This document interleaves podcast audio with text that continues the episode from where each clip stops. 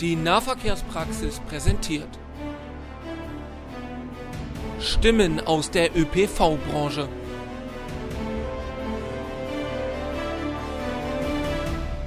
Der Podcast.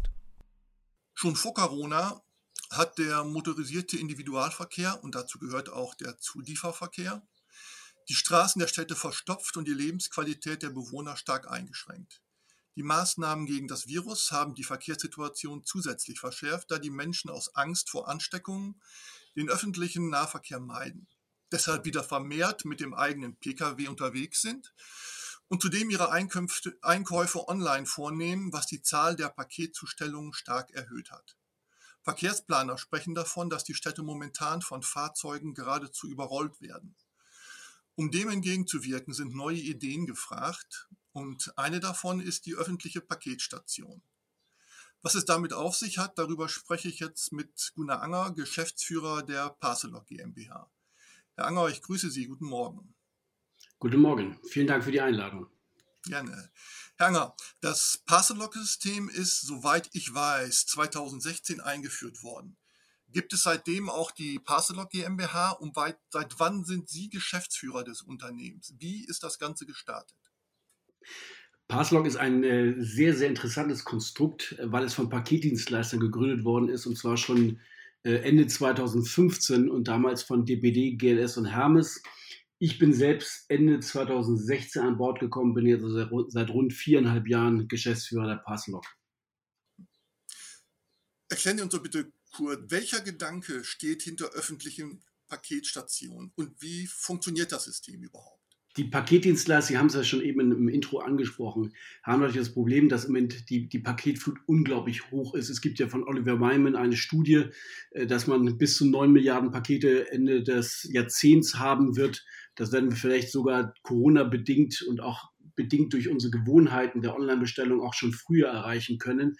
Das heißt, wir haben natürlich die Themen, ähm, wir haben zu wenig Fahrer, wir haben auch im Prinzip zu wenig Fahrzeuge, wir haben zu viel Verkehr. Ähm, Hausstopps sind relativ teuer, aufwendig. Wir kennen das selbst gerade in der, in der Weihnachtszeit, wenn äh, mehrere Lieferwagen verschiedener konkurrierender Dienste durch die Straßen cruisen. Ähm, und da ist die öffentliche Paketstation und eine offene Paketstation eine Anwendungsmöglichkeit, dieses zu reduzieren. Sie kennen sicherlich alle die DRL-Packstation der, der Deutschen Post. Diese ist ja sehr gelb und sehr prominent. Davon gibt es rund 7000 aktuell und die Deutsche Post hat ja gesagt, dass sie, ich glaube, auf 12.000, 12.500 Stationen in den kommenden anderthalb Jahren gehen wird. Das ist aber ein geschlossenes System. Nur DRL-Sendungen können zugestellt werden. Das Passlog-System ist ein offenes System. Bei uns kann jeder zuliefern. Das heißt, sowohl die, die Paketdienstleister, bei uns ist das Hermes, DPD und GLS, aber auch die Deutsche Post, das hat eher politische Gründe, warum sie es nicht tut aktuell, aber auch angeschlossene Händler oder halt lokale Lieferdienste. Und das macht es für uns so spannend. Wir möchten auch gerne, dass lokale Händler und Lieferdienste die Station nutzen, um ihren Kunden eine Verlängerung der Öffnungszeiten zu gewähren. Und das ist, Prinzip ist sehr klar und sehr einfach. Man meldet sich bei uns an, bekommt dann einmalig einen äh, Registrierungsbrief, damit wir zumindest zu dem Zeitpunkt wissen, dass der Kunde dort äh, unter der Adresse ähm, äh, anzutreffen ist, registriert sich dann bei uns äh, final und äh, kann die Packstation ähm, sofort nutzen. Jetzt ist die Überlegung dabei, ja die Kommunen bzw. kommunale Unternehmen mit einzubinden. Wie kämen denn da zum Beispiel Verkehrsunternehmen mit ins Spiel? Ich glaube, die Kommunen haben eine, eine riesige Herausforderung, was die Städte angeht. Wir sehen ja äh, leider, ähm, und ich bin ein sehr großer Fan des, äh, des lokalen Handels und äh, auch der, eher der lokalen Händler als der, der großen Ketten, ähm, geschweige denn der, der, der Online-Händler, und das ist kein Bashing der Online-Händler, bitte nicht missverstehen, dass die Innenstädte große Probleme haben mit in, in dem Mix. Wir sehen jetzt im Moment viele Initiativen, ähm, dass an Büros, Wohnen, Hotels, sehr viel Gastronomie mixt mit ähm, dem Thema, ähm, ähm, dass man auch ähm, Mietern ge gewährt, ähm, temporär Büros zu beziehen. Äh, wir sind also sehr viel im Sharing-Modell, was wir so sehen. Aber leider stehen auch viele Ladengeschäfte ähm, aktuell offen äh, oder frei. Ähm, und ich glaube, die, die Wiederbelebung der Innenstadt ist ein ganz großes Thema. Und ich glaube, das wird nicht nur über, über Gastronomie laufen, sondern tatsächlich eine Verknüpfung von vielen verschiedenen Punkten. Und ähm, ich bin der Meinung, dass Kommunen dort äh, sehr viel tun können, indem sie äh, offene Paketstationen äh, mixen, zusammen mit zum Beispiel Carsharing, Bikesharing, ähm, mit dem Thema auch äh, Aufladen von, von E-Autos ähm, und das mit der offenen Paketstation und zwar an zentralen Punkten, wo man sich sowieso trifft, zum Beispiel an U-Bahn-Stationen, S-Bahn-Stationen, Busbahnhöfen. Und da kann ein kommunales Nahverkehrsdienstunternehmen ein Partner sein. Es können auch die lokalen Stadtwerke sein. Das machen wir zum Beispiel gerade mit Winsen an der Luhe. Ähm, das ist eine kleinere Stadt, ich sag mal im Hamburger Speckgürtel, ähm, gehörig zu Niedersachsen wo die dortigen Stadtwerke Betreiber von Paketstationen sind und äh, einen klaren Fokus darauf haben, auch den lokalen Handel einzubeziehen. Und ich glaube, das ist eine kleine Patentlösung äh, für die Probleme, die wir mit den Innenstädten haben. Natürlich ist es nicht die eierlegende Wollmilchsau, die die Probleme äh, äh, erledigt. Eine Frage, die sich mir dann stellt aus Nutzersicht ist, warum sollten sich Verbraucher äh, gegen die für sie bisher sehr bequeme Haustürzustellung entscheiden und stattdessen die Einkäufe selber abholen? Also ich glaube, wir werden bald wieder mobiler sein. Die Impfquoten gehen Gott sei Dank hoch. Ähm, es, gibt langsam wieder eine Rückkehr in eine ja, neue Normalität, muss man es, glaube ich, nennen. Ähm, wir werden wieder mehr mobil unterwegs sein, ähm, Arbeit äh, auch wieder ausgehen, Fitnessstudio etc. Und die Haustürzustellung war ja immer schon ein, ein Painpoint für die Zusteller, wenn jemand nicht zu Hause ist. Plus, ich glaube, diese Haustürzustände, die wir in Deutschland sehr stark kennen, in anderen europäischen Ländern und besonders in Asien eigentlich gar nicht so, äh, ist ein Luxusthema. Ich kann mir gut vorstellen, dass eines Tages die, die, die Haustürzustellung ein Premiumprodukt sein wird, die Geld extra kostet. Das wird sicherlich nicht im nächsten Jahr sein, auch nicht in den nächsten zwei Jahren, aber ich kann mir vorstellen, dass zum Mitte, Ende des Jahrzehnts sowas aufkommen wird weil es einfach aufgrund der ja, Paketfuß, ein blödes Wort, aber es ist ja so, wenn wir kommen von rund 4 Milliarden Päckchenpaketen letztes Jahr, wenn es tatsächlich so sein wird, dass wir auch Richtung 9 Milliarden Pakete gehen in den nächsten 5, 6, 7 Jahren, wird das über eine Haustürzustellung gar nicht mehr darstellbar sein, weil einfach Fahrzeuge, Fahrer fehlen, ähm, die, die, die, die Straßen verstopft werden durch, durch, durch Lieferfahrzeuge. Ich glaube, wir werden so dahin kommen müssen, kumulierte Zustellpunkte zu finden. Und das können Paketstationen sein, das können Microhubs sein, das können natürlich auch Paketshops sein, die verschiedene Anbieter zusammen vereinen. Im Moment ist es ja häufig so, dass man sieht mal im Straßenbild, dass jeder Paketshop im Prinzip nur ein Label hat. Es gibt relativ wenige Ausnahmen. Ich glaube, das wird die Zukunft bringen müssen, solange wir unsere Angewohnheiten nicht verändern, sehr viel online zu bestellen. Und das hat Corona sicherlich noch beschleunigt. Das heißt, ich bin der Überzeugung, wir werden wenn wir online bestellen oder Pakete insgesamt erhalten wollen, auch vom lokalen Handel, ähm, diese tatsächlich eher in Eigenregie abholen müssen und nicht zu sehr wie heute die Haustürzustände als völlig selbstverständlich annehmen. Ja. Und da besteht nicht die Gefahr, dass der Lieferverkehr durch Abholverkehr ersetzt wird und eventuell sogar mehr Verkehr entsteht? Das ist die zentrale Frage, wenn man die also die Mikrolagen interessant genug gestaltet, indem man das an Haltestellen parkt, also U-Bahn-Haltestellen, S-Bahn-Haltestellen, Bahnhöfe. Das machen wir zum Beispiel mit der Hamburg-Box äh, aktuell hier in Hamburg, mit der, mit der Hochbahn und der Deutschen Bahn. Äh, dann bündelt man ja den Verkehr. Man kommt so mit der U-Bahn, ich sag mal, von der Arbeit und äh, fährt ins Fitnessstudio, hat sich ein Duschgel bestellt und holt sich das schnell aus der Paketschütze raus.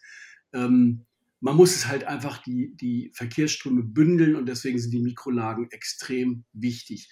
Wenn man die jetzt eine Abholstation relativ remote hinstellt, dann ist genau die Gefahr da, die Sie gerade beschrieben haben. Die Lagen müssen schon so sein, dass man zum Beispiel den lokalen Handel und Verkehrsströme miteinander bündelt. Und das machen wir zum Beispiel mit der Hamburg-Box aktuell, wo zum Beispiel im Hauptbahnhof Süd in Dammtor, in Wedel, in Barmbek, bei mir um die Ecke in der Osterstraße in Einsbüttel eine Paket, Paketstation hinstellt, sodass sich tatsächlich die Ströme äh, bündeln lassen. Gibt es denn äh, bereits belastbare Erfahrungen, Berechnungen, die Aussagen darüber zulassen, ob die gewollten Ziele tatsächlich auch erreicht werden? Das hängt immer davon ab, was die gewollten Ziele sind. Ähm, jeder, jeder Teilnehmer hat natürlich ein anderes Ziel. Das ist einmal für die Städte und Kommunen, die wollen natürlich den, den, äh, den Verkehr tatsächlich reduzieren ähm, und die Staus und auch natürlich auch das Halten in zweiter äh, Reihe reduzieren. Ähm, Paketdienstleister möchten möglichst gern skalierbare Stops haben. Das heißt, pro Halt mehrere Pakete zustellen und natürlich auch Retouren wieder mitnehmen, ohne dass sie von Haustür zu Haustür fahren müssen, wo sie meinetwegen zum Beispiel nur ein Paket äh, pro, pro Stopp haben. Ähm, und natürlich auch der lokale Handel, der natürlich partizipieren möchte. Also jeder hat natürlich unterschiedliche Vorstellungen möchte unterschiedliche Ziele verwirklichen. Wir sehen aber auch ganz klar, dass dort, wo Paketstationen strategisch platziert sind, Verkehr vermieden wird. Und wir sehen auch, dass Verbraucher nachhaltige Zustellungen darauf Wert legen. Ähm, zwei Drittel wünschen sich umweltfreundliche Zustellungen und das sind halt skalierbare Zustellungen, nicht die Haustürzustellungen. Ich glaube, da wird dann ein Schuh draus, wenn man diese ganzen verschiedenen Interessen bündelt. Ist dann so ein kleiner Blick in die Glaskugel, aber können Sie anhand der Erfahrungen aus den letzten fünf Jahren, die Sie gemacht haben, eine Prognose abgeben, wie lange es Ihrer Ansicht nach noch dauern wird, bis sich öffentliche Paketstationen in den Städten etabliert haben werden? Wir müssen gar nicht so weit in die Glaskugel gucken. Wir sehen ja im Ausland, dass dort sehr, sehr viel ähm, Paketstationen aufgestellt werden. Wenn ich jetzt mal weit hinschweife, in China stehen schon mehrere 100.000 Stück. Das ist natürlich nicht ganz vergleichbar mit uns. Äh, etwas höhere Einwohnerzahl, etwas größere Millionenstädte aber dort ist das gang und gäbe. Äh, wenn man sich Polen aber schon anguckt, dort sind verschiedene Anbieter und Polen hat mittlerweile mehr Paketstationen als, als Deutschland bei ähm, schon geringerer Einwohnerzahl und auch etwas weniger Städten, die relevant sind. Und das gleiche sehen wir auch mittlerweile in UK, aber auch in Frankreich, ähm, wo Paketstationen stark propagiert werden. Wir haben in Deutschland natürlich noch eine Sonderstellung, ähm, bedingt durch die sehr starke Stellung der Deutschen Post, die natürlich aus einem ehemaligen Monopol kam und als spätere weitere ähm, Dienstleister dazu kamen. Ich glaube fest daran, dass wir in den nächsten zwei, drei, vier Jahren ein mindestens ein offenes System unseres im Markt stark verankert sehen werden. Man sieht an den Plänen der Deutschen Post, die Packstationen nahezu zu verdoppeln, äh, dass da ein großes Interesse besteht, aber auch eine große Nachfrage kundenseitig besteht. Und man sieht ja auch an den Amazon-Lockern, äh, wo ja roundabout schon um, um, die 1000 in Deutschland stehen, äh, dass auch die, die äh, ähm, Kollegen von Amazon ein großes Interesse daran sehen. Wir sehen an Städten und Kommunen ein hohes Interesse. Ich hatte das schon gerade eben erwähnt, in Hamburg, aber auch in Winsen an der Luhe sind wir da schon in Gange. Wir sind mit weiteren Städten und Kommunen im Gespräch über kommunale Nahverkehrsunternehmen oder aber auch über die, deren Stadtwerke gemeinsame Projekte zu machen. Da sind wir in Gesprächen zum Beispiel in Nordrhein-Westfalen, aber auch in Bayern und Baden-Württemberg, ähm, dort etwas zu installieren. Ähm, wichtig wird für uns sein, dass wir ein skalierbares System finden, wo es natürlich auch wirtschaftlich für alle Player äh, interessant wird. Das heißt, sowohl für die Paketdienstleister wie auch Städte und Kommunen und deren Unternehmen, aber auch natürlich für uns als Passlog GmbH, äh, dass wir dann tatsächlich ein System haben, das für alle ähm, die Interessen bündelt. Und ich bin sehr, sehr zuversichtlich, dass wir in den nächsten zwei, drei Jahren dort einen echten, echten Durchbruch sehen werden.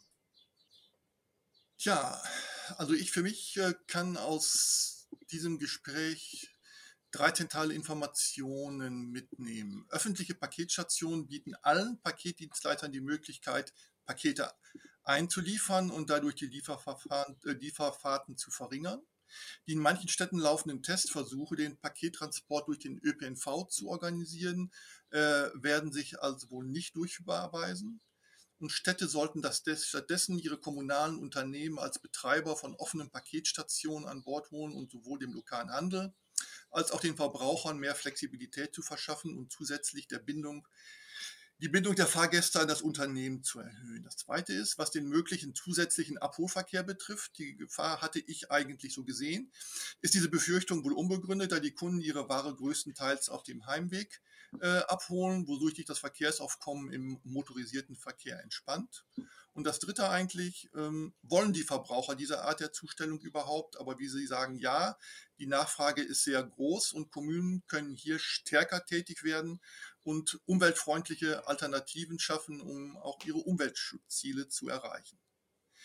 Äh, wie Sie schon gesagt haben, erste Städte probieren das System öffentlicher Paketstationen bereits aus. Und wir sind gespannt, wie sich das weiterentwickeln wird. Ranger, ich wünsche Ihnen und Ihrem, kann man ja noch sagen, noch jungen Unternehmen weiterhin viel Erfolg und vielen Dank für das Gespräch. Ich bedanke mich bei Ihnen und freue mich wenn das, äh, was wir gerade besprochen haben, reichhaltiges Interesse äh, für sorgt. Und ich bin offen auch für Ansprache durch Ihre, Ihre Kunden. Wenn da Interesse ist an weiteren Informationen, stehe ich dafür herzlich gerne zur Verfügung. Wunderbar. Ich danke Ihnen.